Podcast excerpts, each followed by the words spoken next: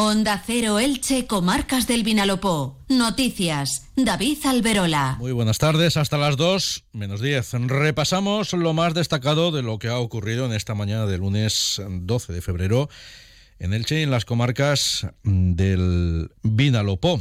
Hoy con protagonismo para la investigación, para la agricultura que continúa movilizándose y también para el patrimonio. Comenzamos.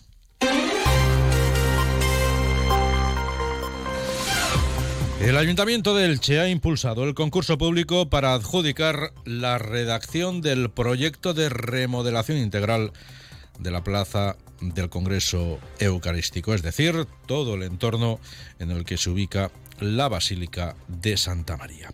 En ese mismo proceso de licitación se contempla también la ejecución del proyecto. La redacción de este tiene un plazo de ejecución de tres meses y el conjunto de la actuación que se quiere acometer se tiene que extender como mucho a lo largo de 27 meses. La elaboración del proyecto cuenta con un presupuesto de 87.000 euros. Se proyecta actuar sobre una superficie de más de 3.200 metros cuadrados, según ha explicado esta mañana el alcalde del Che Pablo Ruz.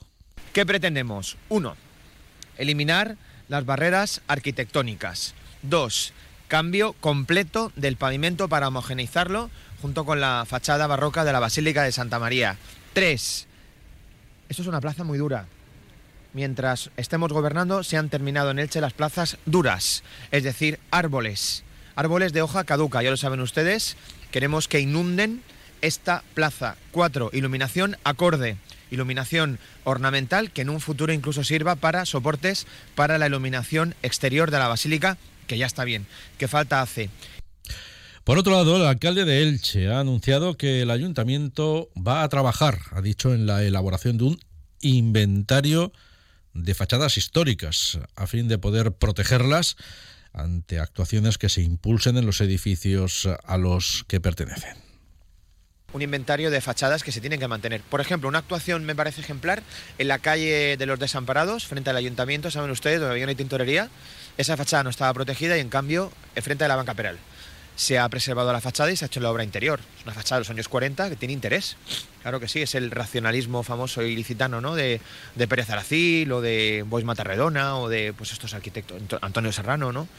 Destacar también que el aeropuerto del Altet de Elche ha comenzado este año como acabó 2023, batiendo récords. Ha dejado atrás un mes de enero que se ha convertido en el mejor primer mes del año de la historia de las instalaciones aeroportuarias, tanto en pasajeros como en vuelos. El pasado mes de enero, el aeropuerto Alicante Elche Miguel Hernández registró 958.088 viajeros y 6.468 vuelos. El tráfico internacional creció un 22% respecto a enero del año 2023 y el nacional aumentó en un 13% según los datos que ha aportado hoy mismo AENA. Y en el ámbito agrario, la semana ha comenzado con movilizaciones, tal cual acabó la anterior. Hoy se han centrado esas movilizaciones en la comarca del Medio Vinalopó, donde alrededor de un centenar de vehículos agrícolas, tractores, furgonetas y camiones se han movilizado en la zona de Novelda. Han circulado por eh, las principales calles eh, de la localidad y han llegado hasta el polígono Fondonet, donde se ha llevado a cabo una concentración. Durante esa movilización, los agricultores han llegado a entrar en supermercados de dos conocidas cadenas, han comprado verduras como ajos o judías y fruta, uva, por ejemplo, de origen todos esos productos extranjero, arrojando esa mercancía a la vía pública cuando han salido de los establecimientos. Nos están ahorcando poco a poco. Sin el campo no comes. O son agricultores, sin agricultores, perdón, no hay futuro.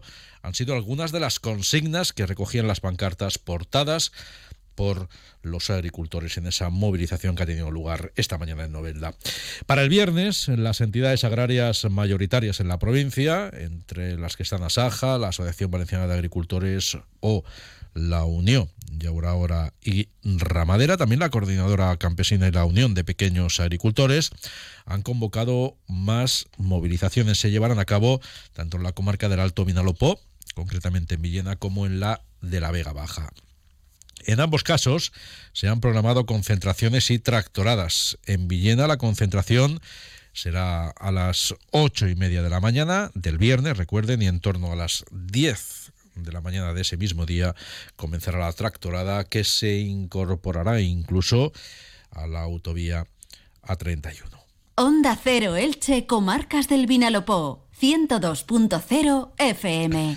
13.41 minutos, lo avanzábamos ya en el primer informativo de este lunes, el de las 8 y 20 de la mañana.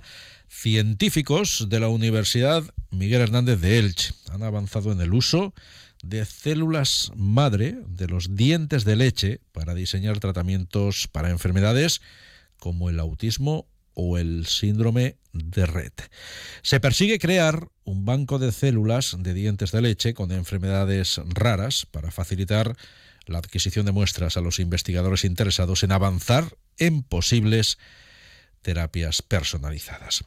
Está liderados por el investigador de la UMH, Salvador Martínez, el grupo de científicos del Instituto de Neurociencias de la Universidad de Elche, que es centro mixto con el Consejo Superior de Investigaciones Científicas, trabaja convencido de que las células madre de la pulpa de los dientes de leche pueden ser generadoras de neuronas y a partir de ahí pues puede favorecer que se puedan determinar qué fármacos o tratamientos eh, para mejorar la función cerebral de esas enfermedades. Escuchan ahora a Salvador Martínez. Por lo tanto, tenemos neuronas a partir de los dientes de leche de los, de los niños. Si ese niño tiene una, una enfermedad rara por una mutación genética, las células que hemos obtenido de sus dientes tienen la enfermedad rara porque tienen la mutación genética. Luego tendríamos un modelo celular de la enfermedad que ese niño padece. Primero podemos aplicar distintos procesos o tratamientos celulares o moleculares para ver si eso mejora el estado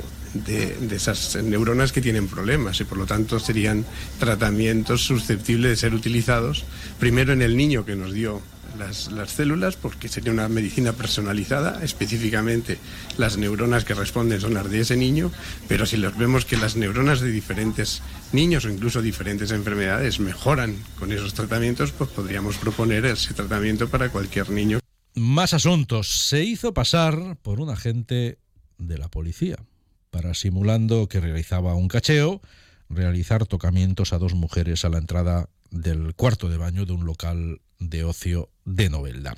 Ese es el motivo por el que la policía local de Novelda ha detenido a un hombre de 52 años que ya ha sido puesto a disposición judicial, acusado entre otros delitos de uno de usurpación de funciones y de otro de agresión sexual.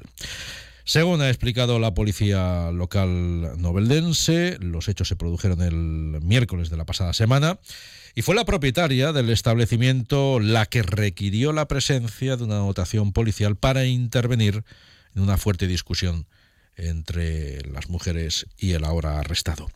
Esa discusión se originó, según el relato de las denunciantes, cuando el hombre fue a cacharlas y realizó tocamientos en las partes íntimas de una de ellas. Además, trató de introducir la mano en el interior del bolso que llevaba. Ante esa situación, la denunciante exigió al hombre que le mostrara su identificación como policía. El arrestado exhibió con su teléfono móvil una fotografía del anagrama de la Policía Nacional. Tras alertar a la policía local, la dueña del establecimiento fue agredida por el implicado al impedirle que abandonara el local. Recibió por parte del detenido un golpe en la cara, consecuencia del que las gafas eh, que porta la mujer acabaron rotas. La mujer logró su propósito y cuando los agentes de la Policía Local de Novelda llegaron al lugar, tras escuchar a todas las partes, procedieron a la detención del agresor. De nuevo en Elche, destacar que el Grupo Municipal de Vox en el Ayuntamiento ha anunciado que lleva al Pleno Municipal de este mes una moción para expresar el apoyo del ayuntamiento a los sectores de la agricultura, la ganadería y la pesca.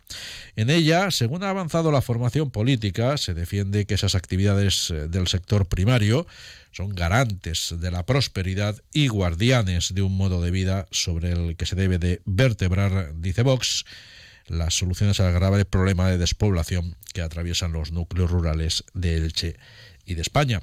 Para vos es incoherente exigir medidas extremadamente coercitivas para el sector primario europeo, al mismo tiempo que se autoriza, por ejemplo, la entrada de productos procedentes de países que no cumplen con esas mismas exigencias. Y sepan también que el grupo parlamentario del Partido Popular en Les Corts eh, va a desplegar hoy a varios de sus diputados y diputadas por tres localidades de las comarcas del Medio y Alto Vinalopó, en las que se hace balance en esas visitas de los primeros seis meses de gobierno en la Generalitat. Este mediodía han estado en Elda los diputados autonómicos eh, José R. González eh, de Zárate y María del Carmen Martínez. Allí se han reunido con Francisco Sánchez, portavoz del Partido Popular en el municipio. Esta tarde a las seis se espera en Aspe la visita de los diputados Manolo Pérez, José Salas y Javier Gutiérrez, que van a mantener un encuentro de trabajo con el coordinador comarcal del del Partido Popular Sergio Puerto y a las siete y media de la tarde los diputados del Partido Popular en el Parlamento Valenciano que han estado esta mañana en Elda se van a desplazar hasta Villar. Allí mantendrá un encuentro de trabajo con portavoces y presidentes del Partido Popular de localidades de la comarca del Alto Vinalopó. En Petrer, la alcaldesa de la localidad Irene Navarro ha reiterado a la Consellería de Educación la necesidad de desbloquear el proyecto de reparación de la cubierta de la escuela infantil del Remedio para recuperar la iniciativa que dentro del plan edificante y con un presupuesto de más de 404.000 euros fue eh, aprobada en el pasado mandato. El jueves de esta misma semana he fijado una reunión en Valencia para seguir abordando ese asunto. Con esta visita se le ha vuelto a incidir al secretario autonómico en la necesidad de que se desbloquee esa situación que al final solamente repercute pues, en, la seguridad de todo el alumnado que hay dicho de centro y de la inseguridad que puedan sufrir en este momento las familias. Por otro lado, la alcaldesa de Petra ha informado que previsiblemente a final de este mes de febrero se adjudique el proyecto para la demolición y diseño del nuevo Colegio Reyes Católicos del municipio. En Monóvar, con un presupuesto de 241.000 euros, se está ejecutando la sustitución integral de toda la cubierta de los dos depósitos de agua que hay en la localidad. También se van a reparar esas infraestructuras y se va a proceder al sellado de ambos vasos, de los vasos de ambos mm, depósitos. Y mirando al cielo, en cuanto a la previsión meteorológica, esta apunta a que al menos en la primera mitad de la semana se presenta con predominio de sol. El viento que hoy sopla moderado va a remitir a partir de mañana, aunque esta tarde aún puede alcanzar rachas de hasta 60 kilómetros por hora. Jorge Miralles. Mañana ya va, va, a aflojar un poco el viento, todavía soplará un poco moderado en las primeras horas, pero las temperaturas incluso subirán un poco más. Es probable que alcancemos los 24 o 25 grados.